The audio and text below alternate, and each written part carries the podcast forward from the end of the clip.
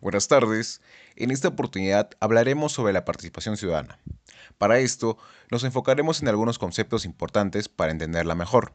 Primero, ¿qué significa participación ciudadana? Los mecanismos de participación ciudadana son los medios a través de los cuales se materializa el derecho fundamental a la participación democrática y permiten la intervención de los ciudadanos en la conformación, ejercicio y control del poder político.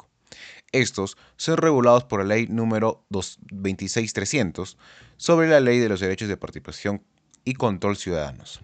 Entonces entendamos, ¿qué es la inmunidad parlamentaria y en qué artículos de la Constitución es mencionada? La inmunidad parlamentaria consiste en aquella protección de carácter procesal que tienen los representantes cuando se les intenta seguir un proceso penal por su probable responsabilidad en la comisión de un delito. Estos se encuentran mencionados en el artículo 23 de la Constitución Política del Perú. Y sobre esto, ¿qué es la revocatoria y en qué artículos de Constitución es mencionada? La revocatoria es el derecho que tiene la ciudadanía para destituir a sus cargos a alcaldes y regidores, autoridades regionales que provengan de elección popular, magistrados que provengan de elección popular. Es mencionada en el artículo 31 de la Constitución Política del Perú. Sobre todo esto, ¿qué es el referéndum y en qué artículos de la Constitución es mencionada? El referéndum es el derecho a los ciudadanos para pronunciarse conforme a la Constitución en los temas normativos que se les consulta. El referéndum puede ser solicitado por un número de ciudadanos no menor al 10% del electorado nacional.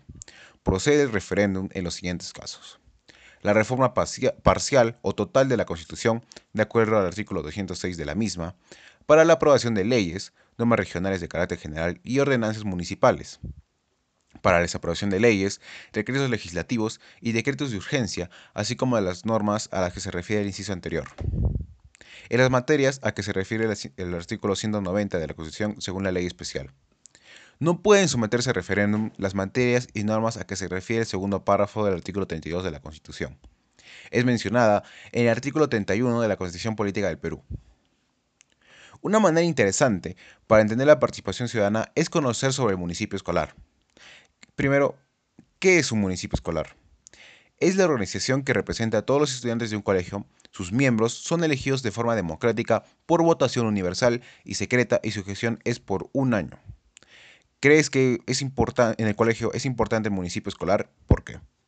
Sí, ya que los profesores y dirección podrán conocer las intenciones de los estudiantes y su conformidad con el colegio, para así tener un colegio más ameno con los estudiantes y no olvidar nuestros derechos como ciudadano. Y por último, ¿por qué creo que es importante los municipios de participación? Esos mecanismos son importantes ya que con estos podemos regular el trabajo de nuestras autoridades, para que realicen un buen trabajo y no abusen de su autoridad. Muchas gracias.